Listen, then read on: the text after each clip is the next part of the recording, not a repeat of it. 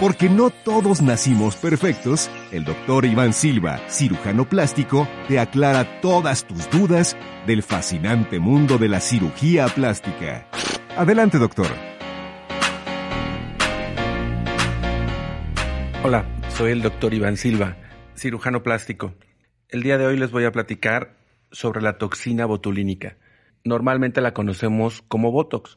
Botox es la primer marca de este medicamento que lo comercializó, pero la realidad es que la toxina botulínica existen muchas marcas actualmente, aunque como sabemos comúnmente lo conocemos como Botox. ¿Qué es la toxina botulínica? Bueno, es el derivado de una bacteria que al final este derivado va a producir una enfermedad, que es el botulismo. Pero en el momento en que los laboratorios la sintetizan y la hacen en dosificaciones tan pequeñas y en el momento que nosotros la aplicamos, pues la realidad es que se convierte en un medicamento y lo usamos para fines médicos.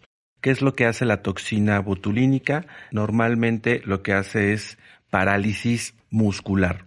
De acuerdo a esto es como la vamos a, a utilizar. ¿Para qué se llega a utilizar?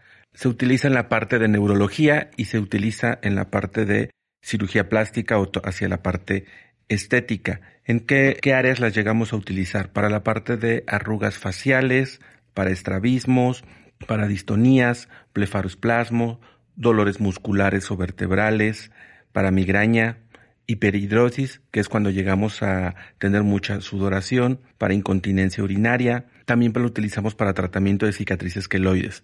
Todas estas áreas obviamente es de acuerdo a cada especialista o área de la medicina. ¿Cómo se llega a aplicar?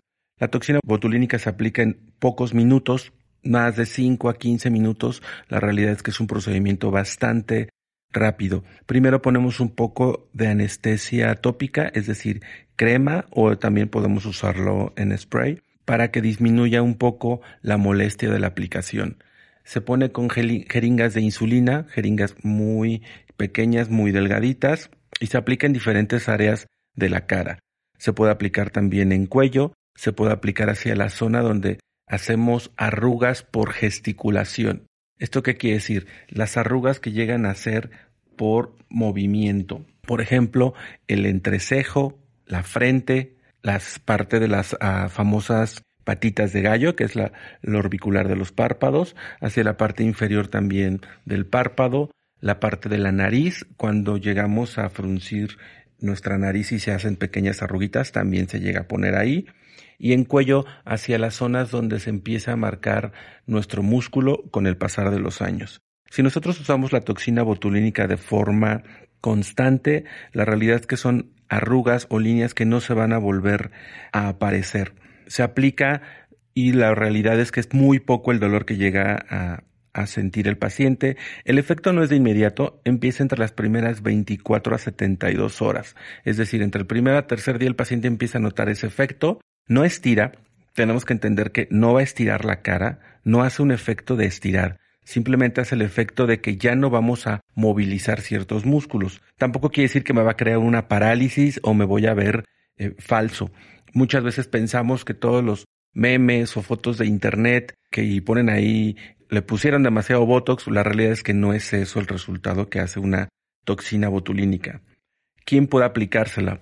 Prácticamente se puede aplicar en cualquier persona, si bien se puede evitar a lo mejor en personas que están lactando, que están dando de lactar o en embarazadas, por cuestiones de seguridad médica, la realidad es que prácticamente se puede poner en cualquier persona. Casi no existen contraindicaciones. Rara vez tenemos efectos adversos o alergias que están reportados dentro de la literatura. Si me lo dejo de aplicar, ¿pasa algo malo?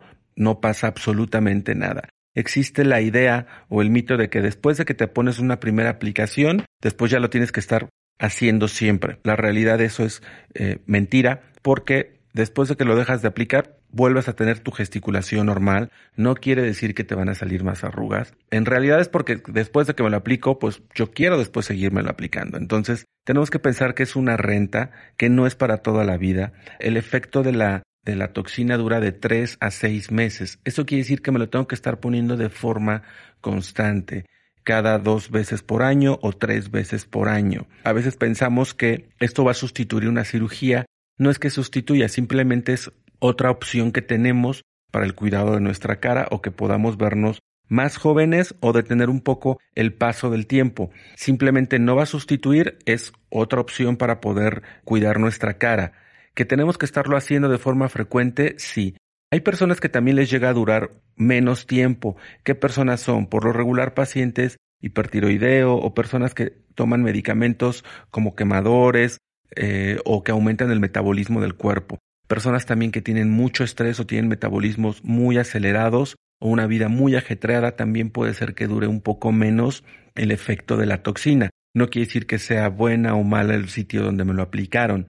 También el número de unidades o de dosificación que se pone va en relación a cada persona. Después de que me la aplican, ¿qué tengo que hacer? Simplemente que no me dé el sol porque en ocasiones me pueden aparecer moretones, pero no porque el sol me vaya a causar algún problema. Es decir, después de la aplicación yo puedo hacer ejercicio, puedo hacer mi vida normal, puedo hacer todo absolutamente sin ningún problema. Es raro que pueda aparecer algún moretoncito. Si llega a aparecer, la realidad es que solamente uso un bloqueador solar cada cuatro horas y nada más. Puede quedarme un poco de dolor, que me quede un poquito adolorido, como cualquier eh, piquete cuando nos aplicamos alguna inyección. Lo importante es saber la toxina botulínica o Botox, que es su marca, la marca más conocida, es que en realidad no, no existen como tal efectos adversos importantes o contraindicaciones importantes reportadas en la literatura médica. Yo soy el doctor Iván Silva, cirujano plástico, y espero que esta información haya sido de utilidad. Hasta luego. Gracias por escuchar el podcast del doctor Iván Silva. Síguelo en Instagram, doctor Iván Silva Cirugía Plástica.